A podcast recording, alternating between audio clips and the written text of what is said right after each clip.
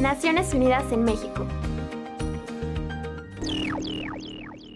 Tedros Adhanom Ghebreyesus, director de la Organización Mundial de la Salud OMS, afirmó que la propagación del coronavirus fuera de China es mínima y lenta, por lo que pidió solidaridad para frenar el brote, luego de que varios países anunciaran que no permitirán la entrada de visitantes chinos. El doctor Tedros dijo que hay que combatir el virus en el epicentro, por lo cual no hay razón para tomar medidas que interfieran innecesariamente con el comercio y los viajes internacionales. La OMS señala que tanto este coronavirus como el ébola han demostrado la importancia vital de invertir en medidas de preparación, no en respuestas guiadas por el pánico.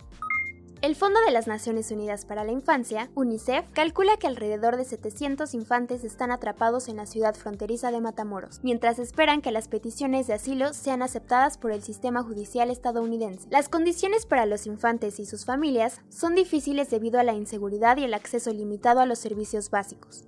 Por tal motivo, UNICEF ha solicitado a las instituciones mexicanas aplicar el protocolo para la protección de los niños migrantes desarrollado por el gobierno. Esta agencia de la ONU monitorea la situación de niños, niñas y adolescentes migrantes en Matamoros e intenta asegurar que estén protegidos desde su lugar de origen durante el tránsito y hacia su destino final.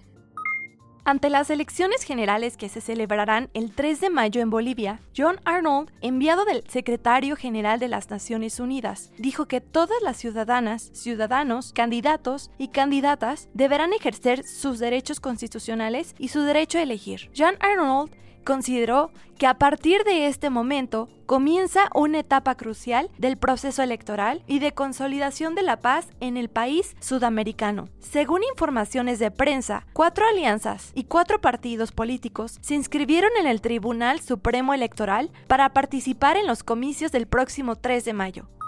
Un nuevo informe de la Organización Internacional del Trabajo, OIT, revela que América Latina y el Caribe es la región del mundo con mayor número de indígenas en pobreza extrema. El informe titulado Aplicación del Convenio sobre Pueblos Indígenas y Tribales afirma que los pueblos autóctonos de América Latina constituyen más del 8.5% de la población, la proporción más elevada de todas las regiones del mundo, pero también son tres veces más proclives a padecer el flagelo de la pobreza que otros grupos de la población. En comparación con el 66% de los pueblos no indígenas, más del 86% de los pueblos originarios trabaja en la economía informal, pues enfrentan una desigualdad en materia de educación, lo cual suele asociarse con malas condiciones y falta de protección social.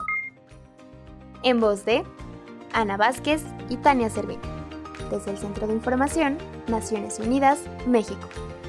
No olvides seguirnos en Facebook e Instagram como arroba ONUMEX y Twitter como arroba ONUMX.